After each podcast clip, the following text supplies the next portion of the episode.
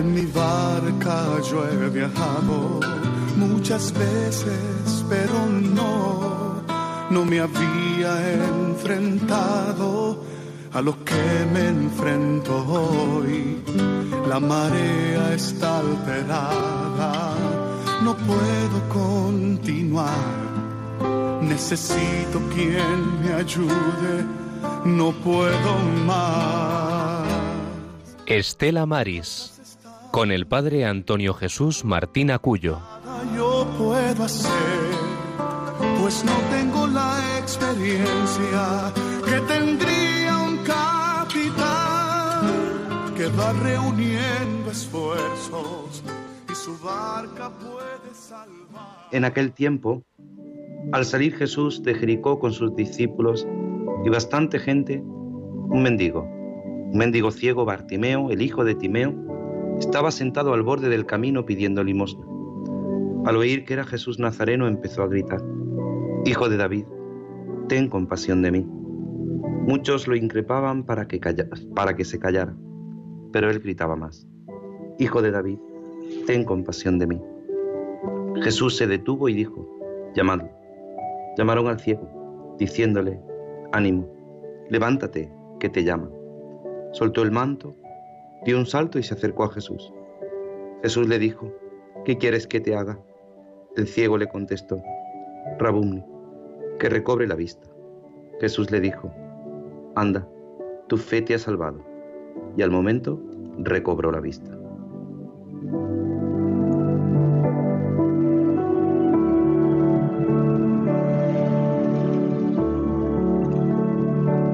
Muy buenas tardes, queridos oyentes de Radio María. Sed bienvenidos a esta edición 378, este domingo 24 de octubre del año 2021, de este programa, El Estera Maris, aquí en Radio María. Hoy, en este día, en este domingo, en el que la Iglesia mira al Domum, en el que la Iglesia entera, como nos han recordado ya tantos compañeros nuestros en los diversos programas, este Domingo Mundial de las Misiones, en este domingo en el que también este programa Estela Maris quiere estar abierto a esa acción misionera, a esa evangelización a la que todos estamos llamados y a esa nueva evangelización que siempre Radio María realiza a través de las ondas. En este programa en el que hoy pues eh, estamos inmersos ya en esta etapa sinodal a la que la Iglesia nos está invitando, Estela Maris quiere también unirse en esta travesía a toda la Iglesia, en este, este momento sinodal, en este momento de gracia al que nos invita el Santo Padre, el Papa Francisco. Por eso queremos responder a la llamada y a las mociones que el Espíritu Santo suscita en cada uno de nosotros. Y lo hacemos con este deseo, con este deseo de estar siempre caminando, cada uno de nosotros, en este momento en el que nosotros nos disponemos a comenzar nuestra travesía. Una travesía que el capitán, pues un servidor, el padre Antonio Jesús Martín Acuyo, que les habla desde la parroquia del Carmen de Aguadulce y que casi siempre pues estoy acompañado. Hoy pues un poquito solo. Es verdad que me acompaña Javi Pérez desde los estudios de Madrid y es verdad que ahora hablaremos con nuestra compañera Rosario Jiménez, que estará al otro lado del teléfono, pero hoy no nos acompaña ni Germán Martín, ni nuestro compañero Juan Muñoz, por diversas circunstancias. Vamos, casi hoy el barco casi naufraga, pero bueno, es el Señor el que lleva nuestra vida y en mitad de la tempestad, del oleaje, confiamos al Señor. Casi estábamos a punto de no poder hacer el programa, pero el Señor siempre nos da fuerza para seguir hacia adelante y para caminar, para, ir de un puerto a otro, pues vamos a hablar con nuestra compañera Rosario, que la tenemos al otro lado del teléfono. Rosario, muy buenas tardes. Hola, buenas tardes, ¿qué tal? Pues nada, aquí hoy con la compañía del Señor nada más y la tuya, que estás al otro lado pues del teléfono. ¿Tú qué tal? ¿Bien? Muy importante, bien, muy bien, sí. Aquí sigo en Alicante, ejerciendo de hija y ya está. Eso está muy bien. A ah. pesar de estas lluvias, de estas trombas de agua que nos han caído también aquí por Almería, que han sido tremendas, eh, pero bueno, seguimos hacia adelante, hemos sobrevivido, es verdad que ha habido muchos destrozos, pero intentamos pues seguir hacia adelante. Pues nada, vamos con la oración para comenzar nuestro programa. Padre, nos has encomendado la misión de anunciar la buena nueva a la gente de la mar y a su familia. Mírales con bondad y asísteles para que el trabajo que hacen sirva para tu gloria. Agradecemos el acompañamiento de nuestra audiencia, sintonizando con este programa Estela Maris, que quiere acercar a todos los hogares el mundo invisible de la gente de la mar, a quienes queremos agradecer su trabajo y sacrificio. En el nombre del Padre, del Hijo y del Espíritu Santo. Amén. Ayúdame, Señor, a remar hacia las profundidades de las aguas de la fe, a lanzar, aunque me parezca inútil, las redes de la esperanza, a esperar, aunque me desespere, en lo que hago por tu nombre. Ayúdame, Señor, a confiar en tu palabra, a fiarme de tus indicaciones, a orientarme sin miedo alguno en la dirección que me marcas. Ayúdame, Señor, a sentirme aquello que soy, pecador, a ser consciente de lo poco que soy, a ofrecerte lo escaso que tengo, a darme lo mucho que tú me das. Ayúdame, Señor, a no resquebrajarme cuando no hay resultados inmediatos, a no desinflarme cuando surgen dificultades, a no dejar de pescar en terrenos que me parecen indiferentes. Ayúdame, Señor, a juzgarme indigno de ser tu asalariado, a sentirme inmerecido de alguien tan excepcional como tú, a considerarme limitado ante alguien tan unánimamente perfecto. Ayúdame, Señor, a deslizarme del yo hacia el nosotros, a caminar de lo mío hacia lo nuestro, a pescar, no tanto en aguas tranquilas, cuanto en aquellas otras que pueden dar por ti un feliz, soñado y sacrificado fruto. Amén. Gloria al Padre, al Hijo y al Espíritu Santo. Como era en el principio, ahora y siempre, por los siglos de los siglos. Amén. María Estrella de los Mares. Ruega por nosotros. María del Monte Carmelo. Ruega por nosotros. María Auxiliadora de los Cristianos. Ruega por nosotros. Pues muchísimas gracias. Rosario sigue ejerciendo esa buena labor de hija y sin duda pues ayúdanos siempre con la oración. Un abrazo fuerte y cuídate mucho y saludos a tu madre. Un abrazo desde Alicante hasta dentro de 15 días. Gracias. Si Dios quiere, pues nada, es verdad que tenemos que pedirle al Señor que nos ayude.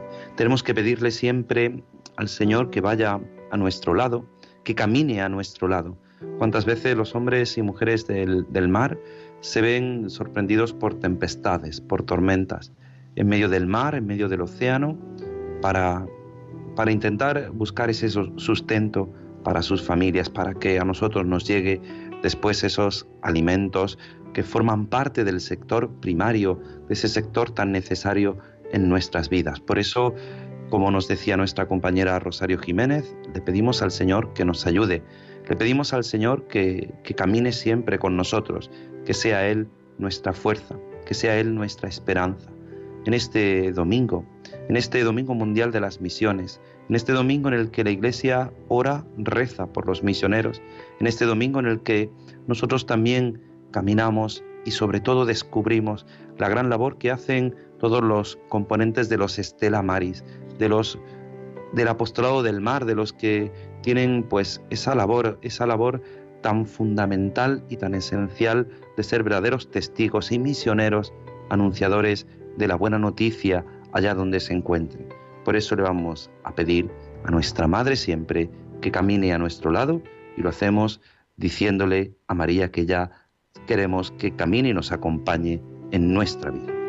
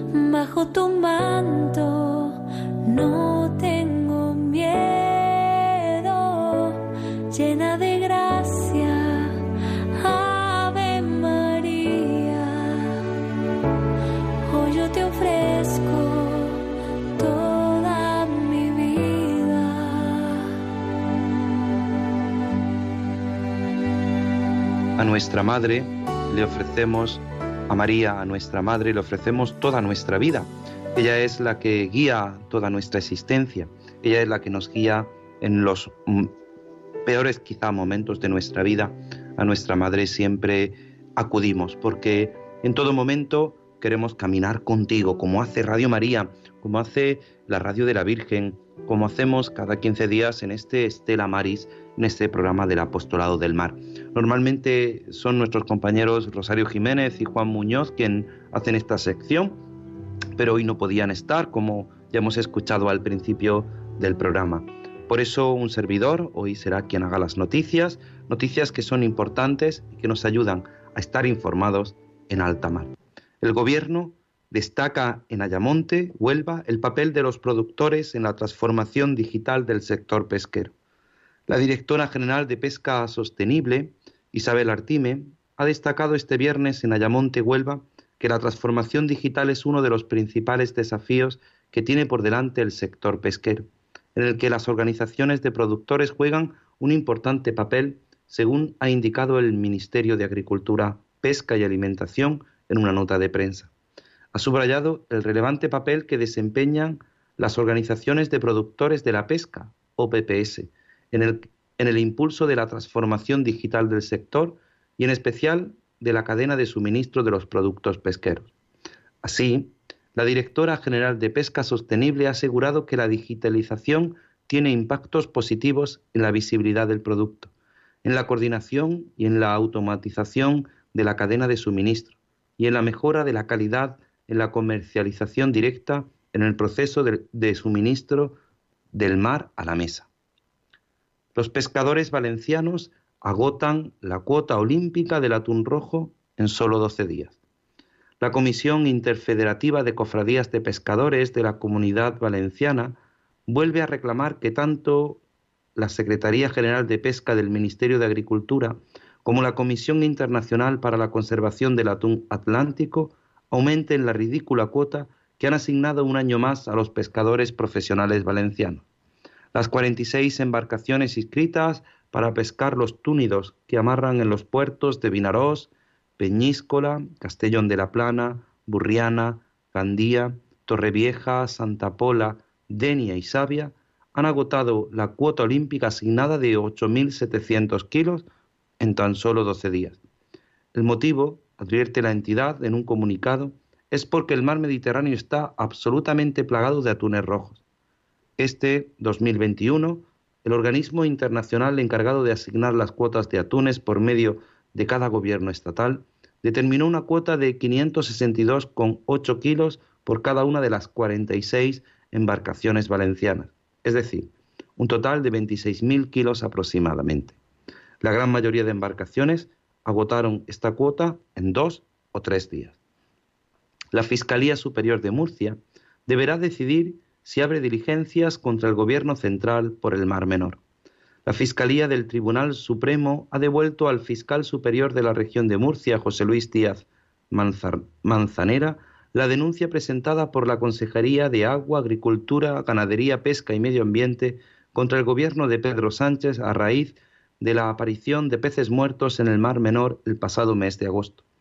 En concreto, el escrito de la Fiscalía del Tribunal Supremo establece que debe ser la Fiscalía de la región de Murcia la que abra diligencias para investigar si ha incurrido en delito y, por tanto, tomar medidas legales. Esto es, devuelve el asunto a la Fiscalía de la región de Murcia para que proceda a investigar.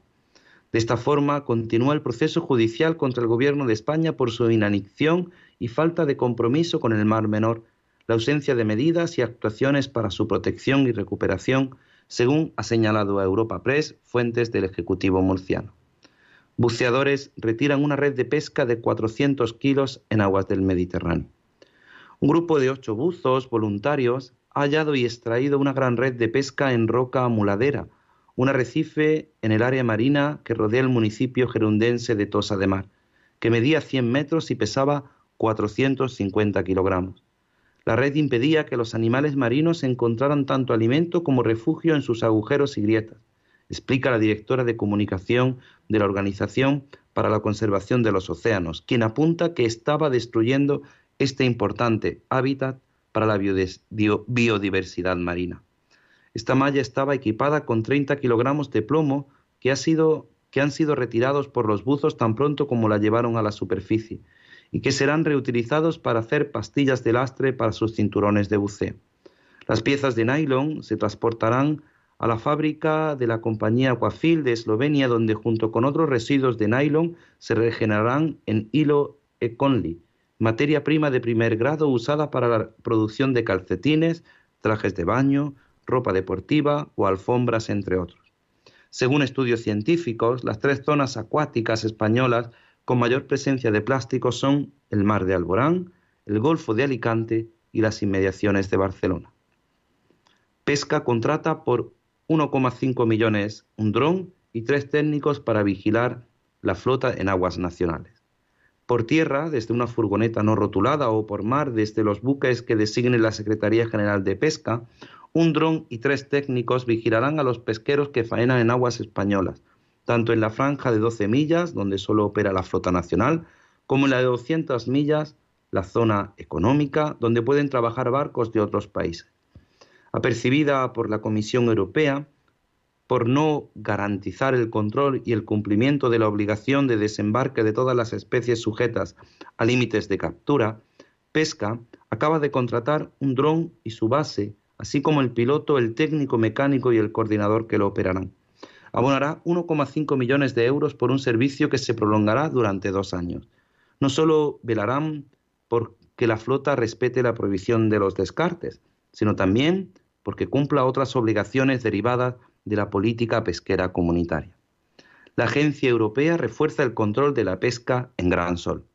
La Agencia Europea del Control de la Pesca reforzará la vigilancia en el caladero de Gran Sol por el Brexit y los posibles conflictos entre los países de la Unión Europea y el Reino Unido. Así lo han anunciado en Vigo, sede de la agencia, la nueva directora ejecutiva del ente, la irlandesa Susanne Steele. La nueva responsable de la agencia manejará el próximo año el presupuesto más alto de la historia, ya que pasa de 21 a 35 millones de euros, precisamente por el aumento de las tareas de control no solo en el Gran Sol, sino en todo el mundo, ya que la agencia opera actualmente con dos barcos en los lugares en los que los Estados miembros requieren su presencia para hacer labores de inspección, control y lucha contra la pesca ilegal. Que el Reino Unido se haya convertido en un tercer país aumenta el reto de, control de la pesca que estamos, que estamos coordinando con la Comisión Europea y el propio Reino Unido. Esta es la razón para aumentar nuestra flota de barcos. Ya tenemos un buque rumbo hacia la zona del Atlántico noroeste. A este respecto, la agencia tiene actualmente tres barcos charteados para la vigilancia. Se buscan 30 trabajadores para la nueva planta de Orpagu, en Tui. La organización de palangreros y el Concelio de, de Aguarda impulsarán un plan de formación abierto a todos los guardeses. Esta noticia, recogida en los primeros días de la presente semana en Radio Vigo, da una oportunidad para encontrar trabajo para cerca de, cerca de 30 guardeses de cara al próximo año. Orpagu y el Concello de Aguarda se han establecido las bases de un inminente convenio de colaboración que permita desarrollar un plan formativo específico, abierto a todos los vecinos, en áreas de logística, calidad, seguridad alimentaria y manipulación y procesado de productos de la pesca. De estos cursos saldrán los empleados de la planta frigorífica y centro de I+D que Orpagu construirá en el polígono, de Arenas de Entui, que espera abrir sus puertas en el último trimestre de 2022. Los inscritos en este programa que queden fuera de los puestos ofertados gozarán de esta formación gratuita, que les permitirá acceder a, a, empleos en otras compañías del ramo cuya demanda de trabajadores ha aumentado en los últimos años. Y por último, la lava trae la puntilla para los pescadores del caladero de Tazacorte. Entre 30 y 40 marineros temen por su futuro después de la llegada de la colada al mar tras un mal año para un sector que sustenta a unas 150 familias locales. A corto plazo estamos muy mal, ¿para qué negarlo? Nicolás San Luis es propietario de un barco de 7 metros de eslora procedente de La Bombilla, municipio de los Llanos de Aridane, en La Palma. Tiene su base en el muelle de Tazacorte, al igual que otros 30 o 40 pescadores artesanos dedicados a la pesca de bajura, actividad que se lleva a cabo en pequeñas embarcaciones cerca de la costa. Son más de la mitad de todos los que operan en la isla. La desembocadura de lava procedente del volcán de Cumbre Vieja, y hemos de decir que sigue esa, esa erupción de lava en lo que hace solo unos días era la playa del Guirre o Playa Nueva, en la noche del martes ha constituido una suerte de puntilla para lo que venía siendo uno de los peores años de los trabajadores de la zona. Según Pedro Hernández, de la Cofradía de Pescadores, sepultó un caladero especialmente rico, según sus palabras. De estas aguas depende el sustento de unas 150 familias de la zona y el tiempo corre en nuestra contra. Estas han sido las noticias, ocho noticias que resumen, en cierto modo, todo lo que acontece en nuestra nación y no solamente con respecto a nuestra nación, sino también a aguas internacionales y a legislación internacional. Estas son las noticias del mar, noticias del mar que queremos hacerte llegar, que hacemos posible gracias a nuestros compañeros Juan Muñoz de un modo especial y Rosario Jiménez, pero que hoy pues me tocaba me tocaba a mí hacértelas llegar, pero sin duda nos tienen que ayudar a saber algo tan importante y cuál es la situación que viven nuestros hermanos pescadores. Pero por eso siempre invocamos a María y siempre lo hacemos esperando, confiando en su misericordia. Y por eso escuchamos estas notas musicales en las que le pedimos a María que nos mire como siempre nos mira, con un amor maternal.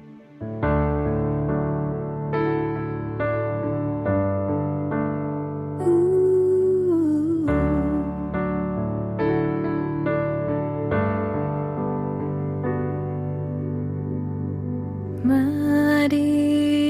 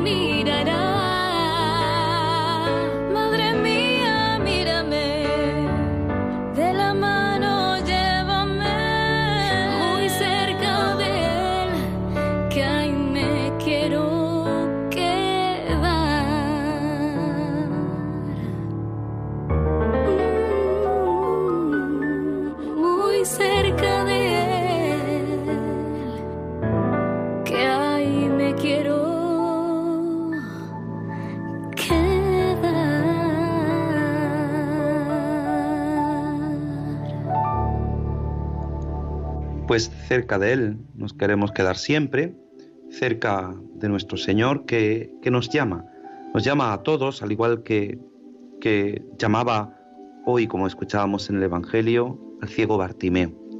Cuando los discípulos le dicen, aquel hombre que pedía misericordia al borde del camino, que le decía al Señor Jesús, Hijo de David, ten compasión de mí. Pues nosotros también queremos responder a la llamada que nos hace toda la Iglesia. Es verdad que en este programa, en Radio María, en este programa de Estela Maris, en directo cuando son las 4 y 27 de la tarde, en la península 3 y 27 en las Islas Canarias, nosotros siempre informamos sobre todo lo que acontece en el mar, sobre todo lo que acontece a los hombres y mujeres del mar, pero no podemos quedarnos indiferentes, quedarnos indiferentes ante una llamada que nos ha hecho el Santo Padre a toda la Iglesia, ante una llamada a estar en contacto, en constante, perdón, escucha del Espíritu. Y para estar en constante, que no me sale hoy la palabra, constante escucha del Espíritu, tenemos que dejarnos interpelar por Él. Y ahí para poder hacer eso, el Papa nos ha invitado a estar en sínodo.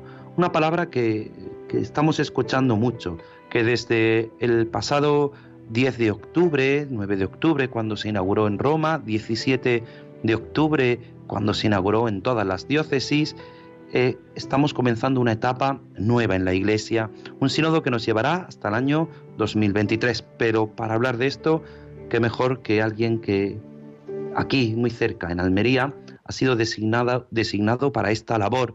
Y tenemos al otro lado del teléfono a un sacerdote de la diócesis de Almería, al padre Felipe de Mendoza. Felipe, muy buenas tardes. Buenas tardes, Antonio, ¿qué tal? Muy bien, ante todo gracias por responder a la llamada de Radio María, a, entrar en este programa y a informarnos qué es eso del sínodo. Cuéntanos.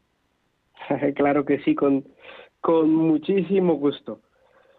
Bueno, pues decir, hombre, ya lo, has dicho muy bien en tu introducción, así es, es una, es una respuesta, en primer lugar, a la Iglesia y con la Iglesia al Espíritu Santo, a seguir trabajando y a seguir y a seguir creciendo. Entonces, pues el sínodo como, como institución simplemente es una de las formas que tiene la Iglesia para seguir reflexionando y creciendo la ayuda del Espíritu Santo y esta vez pues se nos invita a que formemos parte de ella desde todas las parroquias y desde todas las diócesis. Entonces, un grupo designado de, de padres sinodales, de obispos, de cardinales, van a reunirse sobre precisamente a, profundizar en el tema de sinodalidad para guiar a la Iglesia convocados por el Papa y ese es el trabajo en el que nos invita el Papa a trabajar a todos.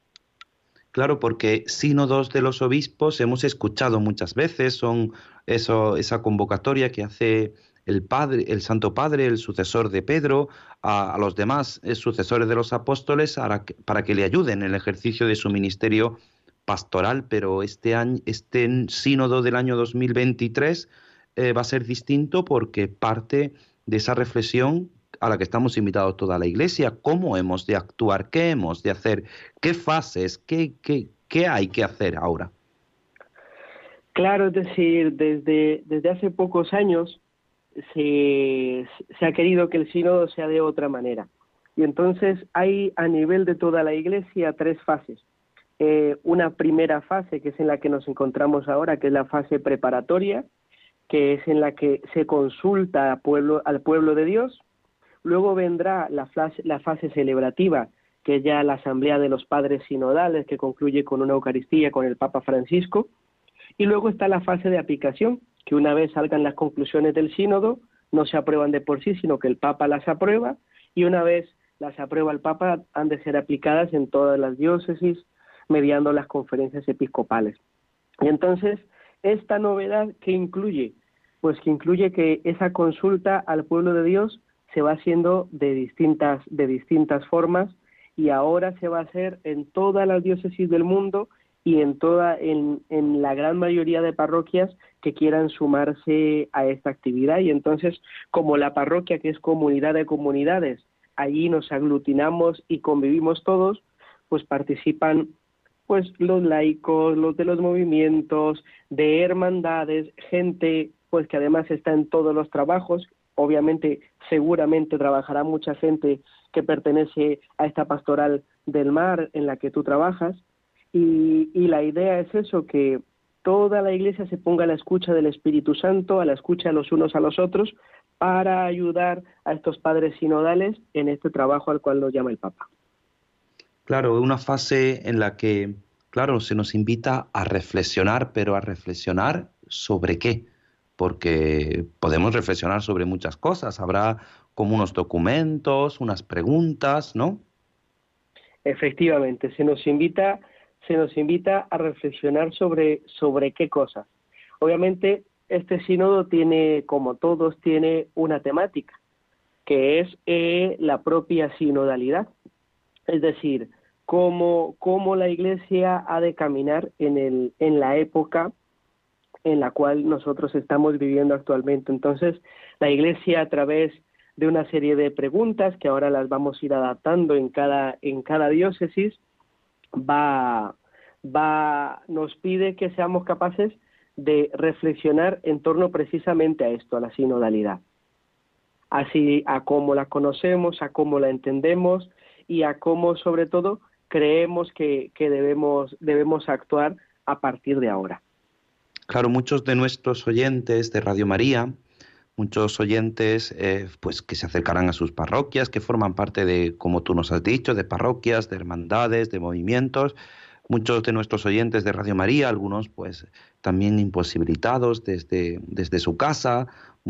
Como bien sabes, eh, querido hermano Felipe, Radio María es eh, ese, esa radio que ayuda, que, que acompaña todos los días a tantos y tantos oyentes que gracias también a sus donativos hacen posible esta radio. ¿Cómo pueden también alguien que está en su casa, eh, que está enfermo, cómo puede también un anciano desde su casa eh, participar en este sínodo? Quizá acercándose a su parroquia, preguntando a su párroco, ¿cómo puede también participar?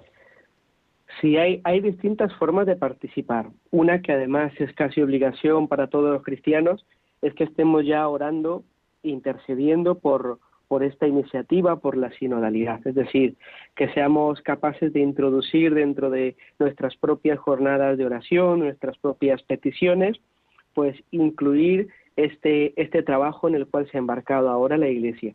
Y luego ya en segundo lugar, eh, los lugares de referencia en cada, en cada diócesis son las parroquias que se tienen que estar creando ahora mismo lo que se llama grupos sinodales o grupos de trabajo sinodal. Dependiendo pues ya de la diversidad de cada parroquia, los grupos se irán nutriendo de distintas formas. Eh, también eh, existe, existe la creatividad que se, que se instale en cada lugar, porque si bien es verdad pues nos podemos ceñir, bueno, tengo un grupo de catequistas, tengo un grupo de, eh, del Consejo de Pastoral, tengo un grupo de formación bíblica, pues estos son los grupos sinodales. Pero tú has dado en una clave, es decir, que no nos quedemos solo ahí, porque la, invitación que nos hace el Papa Francisco es que abramos las puertas. Entonces, ¿esto qué consiste? Pues que busquemos la manera también de consultar, a lo mejor al que no puede venir, e incluso el que no está acostumbrado no quiere venir porque se quiere que también esta fase de consulta llegue a no creyentes, llegue a no practicantes, obviamente sabiendo que, vamos, que seguramente vamos a escuchar cosas que no nos gusten a priori, pero que también nos hagan reflexionar. Así que la primera parte, orar. Segundo, acercarse a la parroquia. Y segundo, si la parroquia no me puedo acercar, pues invitarlos a que, a que me, me busquen la vía para participar. Claro, y esa labor eh, eh, en nuestra diócesis, en esta diócesis de Almería, al igual que en cualquier diócesis de España, en cualquier diócesis del mundo, pues necesita una coordinación. Para eso se ha creado un equipo que encabezas tú en nombre de, del obispo coadjutor, del, obispo de, encargado en nuestra diócesis de, esta tarea sinodal, que además se ha ido ya mm, presentando en distintos arciprestazgos, ¿no? Ha ido visitando el propio obispo, ha ido animando, ¿no? Así es. Así es, pues sí, en nuestra cada diócesis elige la forma de trabajo y nosotros lo que vamos, lo que lo, lo que han tenido bien ellos y nosotros vamos a, a, a, llevarlo a cabo es a través de un equipo, a través de un equipo pues que lo conformamos, hombre, no lo, dirige todo del vicario de pastoral, pero estamos, estamos dos religiosos y siete laicos y yo formando, formando parte del equipo para llevar el trabajo a, para llevar a, cabo este, este trabajo y un poco coordinar y animar sobre todo a las comunidades parroquiales. Bueno, pues claro que hablar de sínodo es hablar de, de una noción, de una moción del espíritu que nos, que gracias al Papa Francisco pues eh, ha tenido a bien la Iglesia ahora animarnos a todos, pero nosotros como, como cristianos, como nuestros oyentes de Radio María, aparte de orar, aparte de participar, eh, cómo podemos o cómo debemos de actuar. Porque muchas veces acabas de decir, creo que una clave, ¿no? Que incluso escucharemos cosas que quizá no nos gusten oír. ¿Cómo hoy la Iglesia puede seguir transmitiendo ¿no? la palabra del Evangelio? Quizá, permíteme la comparación, andamos como, como ciegos, ¿no? como el ciego Bartimeo, que le tenemos que pedir al Señor que nos dirija la vista, que nos recobre la vista, para poder mirar eh, al, aquel que está al borde del camino también. Quizá nosotros tengamos que pararnos a reflexionar, todos los cristianos, que, qué es lo que nos pide el Espíritu y, cómo dirías tú que tendríamos que responder, ¿no? Porque a veces cuando surgen estas iniciativas tenemos un cierto miedo, ¿no es así? Así es, así es. De hecho, eh, un poco yo soy un, un, converso en esto de la sinodalidad. ¿Y a qué me refiero? A que, hombre, pues dentro de nuestra amada iglesia, como parte del mundo, que, que tenemos una parte, eh, pues también hay corrientes, también hay modas, también hay ideas, y yo decía, a ver si esto va a ser una moda de este momento, pero un poco cuando he comenzado a investigar, cuando he comenzado a escuchar, cuando he comenzado a leer, pues me he dado cuenta que, que el tema, el tema de la sinodalidad puede parecer ahora nuevo, ahora como institución, pero, pero de inspiración es muy antiguo y, y se remonta, se remonta casi a tiempos de Jesús. Entonces, ¿de qué se trata? Se trata, en primer lugar, de pararnos, pero no de pararnos para nada, sino de pararnos con un porqué, de pararnos para estar con Dios. De hecho, lo primero que se nos pide es que invoquemos al Espíritu Santo, que sea Él nuestra guía, que sea nuestra luz, que sea Él quien oriente nuestra reflexión y nuestra misión. Y una vez ya estamos parados a la escucha del Espíritu Santo, estar abiertos. Y estar abiertos significa muchas veces pues saber que a veces se verán amenazadas un poco nuestras ideas, a lo mejor tenemos prejuicios que romper, a lo mejor tenemos caminos que descubrir y esto pues no siempre es fácil, no siempre es fácil porque eh, la comodidad muchas veces se instala en nosotros, eso eso a lo que tanto nos ha llamado el Papa Francisco de salir de nuestra comodidad escuchar al Espíritu Santo, escuchar al Espíritu Santo siempre va, nos, nos va a invitar a salir de nuestra comodidad. Jesús siempre nos va a retar a que busquemos nuestros nuevos caminos, tanto para nuestra propia camino de conversión y en este caso como para toda la Iglesia.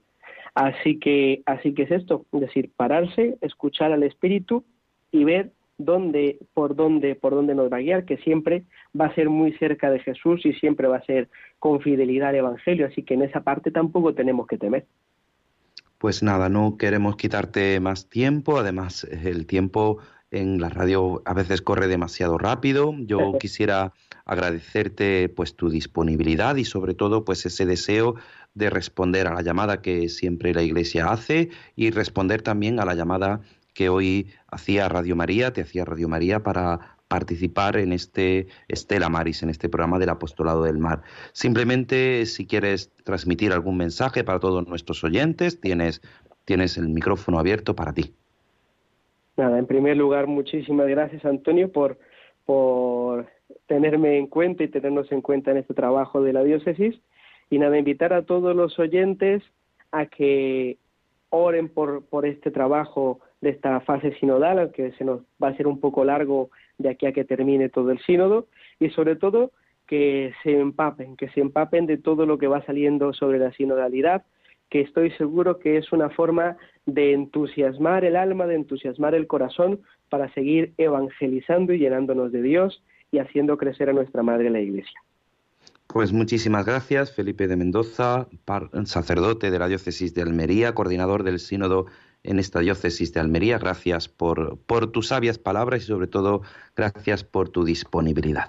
Pues vamos a continuar y ya saben que cuando llega este momento pues tienen la oportunidad de, de ser partícipes también de este programa, de este programa que abre sus puertas a vosotros, los oyentes, a ti que me escuchas, a ti que estás en tu casa, a ti que vas eh, pues de camino de un lugar a otro y estás escuchando este programa en el 91 005 9419 91 005 9419 y también al WhatsApp en directo 668 59 4383. Repetimos 668 59 4383. Y mientras pedimos a nuestra Madre que nos acompañe e interceda por nosotros.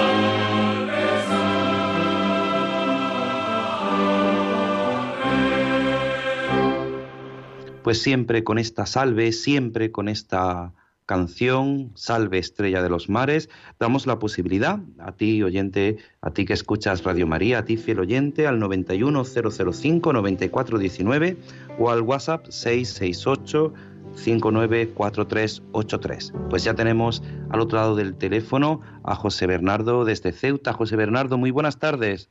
Pues bendiciones de nuestro Señor Jesús, de Nuestra Señora del Carmen, de San Francisco ver, Mire usted, yo quiero saludar a un matrimonio que son vecinos nuestros, la señora Maribel, su esposo Tito. Ellos son unos gran vecinos nuestros, la verdad, que se ofrecen a nosotros las 24 horas del día, nos lo han demostrado en los momentos de necesidad, de cualquier dificultad. Yo les quiero mandar un saludo desde aquí.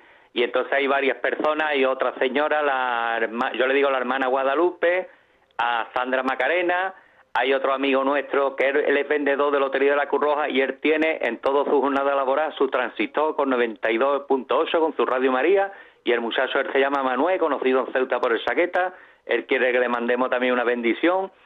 Y nada, y hay también unos trabajadores de línea cocina, los dos muchachos se llaman Daniel y su prometida y otro muchacho que también se llama José, también quiere que le mandemos una bendición de Nuestra Señora del Carmen y hay un matrimonio, bueno, más bien una señora mayor esta mañana, que ella es muy devota de San Francisco, había ella asiste a, las de novena, y entonces esta señora se llama Isabel, su hija se llama Maribí, y entonces me ha comentado que su hijo, que es conocido por Ramoní, tiene problemas de salud, y entonces me ha dicho, dice, mira, cuando esta tarde llame al programa de Estela Mari, que pida una unción especial de nuestro Señor Jesús y de Nuestra Señora del Carmen, pues nada, a todo ello queremos mandarle una bendición de Nuestra Señora del Carmen. Pues nada, muchísimas gracias José Bernardo y a todos ellos lo pondremos al final en nuestra oración. Como dice nuestra compañera Mónica Martínez en su programa, eh, pues eh, lo pondremos bajo el manto de la Virgen, siempre bajo el manto de la Virgen. Y desde Ceuta nos vamos a Madrid. Margarita, muy buenas tardes. Hola, buenas tardes. Pues nada, quería buenas tardes. Bueno, quería decirle que, que bueno que el programa es una bendición, que, que Dios nos ayuda a todos. Y digo yo también que que añadir lo que usted ha dicho la oración y tal, también que alguien, pues nos acordemos de colaborar económicamente, un poquito más que lo que lo hacemos, ¿no?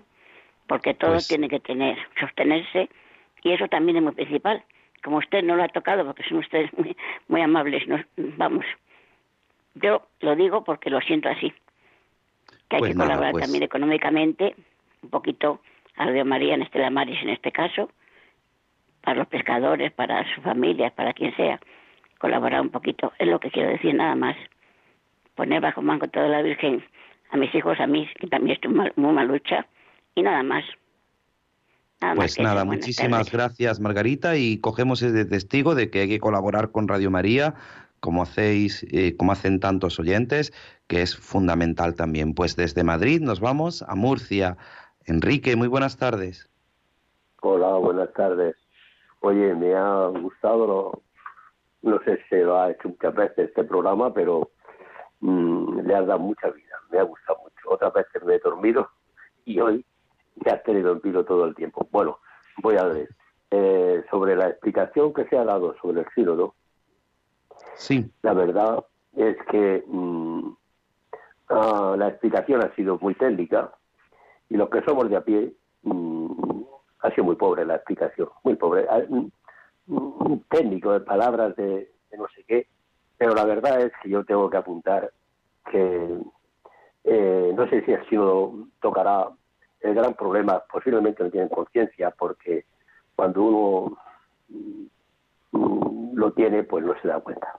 La autoridad que hay en la, precisamente en la jerarquía, empezando por los sacerdotes, una autoridad en el cual, con una no sé si llamarme la soberbia, pero al, al seglar lo hacen callar enseguida. Es decir, que mm, se habla mucho, ellos hablan mucho de que el Espíritu Santo está en todo, el Espíritu Santo está en todo, pero es cierto, el Espíritu Santo está en todo, pero si el Espíritu Santo le sopla a un seglar y el seglar le dice al cura, oye, esto, esto, y dices, no, no, no, se hacen callar. Y ahí no ha tocado nada el tema, no sé si el lo va a tocar por eso, porque realmente mm, hay mucha autoridad, mucha autoridad, empezando por los curas. Eh, cualquier cura es el obispo y es el papa de su parroquia, y eso lo detectamos, lo detectamos, lo, de a pie lo detectamos enseguida. Bueno, no sé si la Iglesia tomará conciencia de eso y el sínodo servirá para algo de eso. Y además explicar un poco más la predicación, porque la predicación eh, deja mucho que desear. Es verdad que siempre hay que salvar, hay, hay sacerdotes como, muchos que se entregan por completo y se le ve enseguida, pero hay otros que, que, se le ve casi falta de fe. Bueno, pues eh, ahí estamos. Pues nada, Enrique, yo, yo, pues nada, yo que soy sacerdote le, quiero contestar con todo el cariño que tiene usted razón en muchas veces. A veces eh, la falta de, preparación por parte de, los sacerdotes, de un servidor también, pues a veces te lo dicen, lo mismo feligreses. Se acercan y dicen, padre, hoy estaba usted flojillo.